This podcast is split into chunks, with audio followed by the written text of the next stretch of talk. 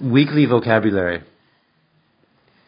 911 operator, manager, operator, stranger,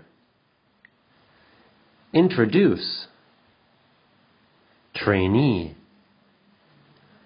colleague, training manual, rewarding exciting, upsetting. Conversation practice. Have you ever been trained to do anything?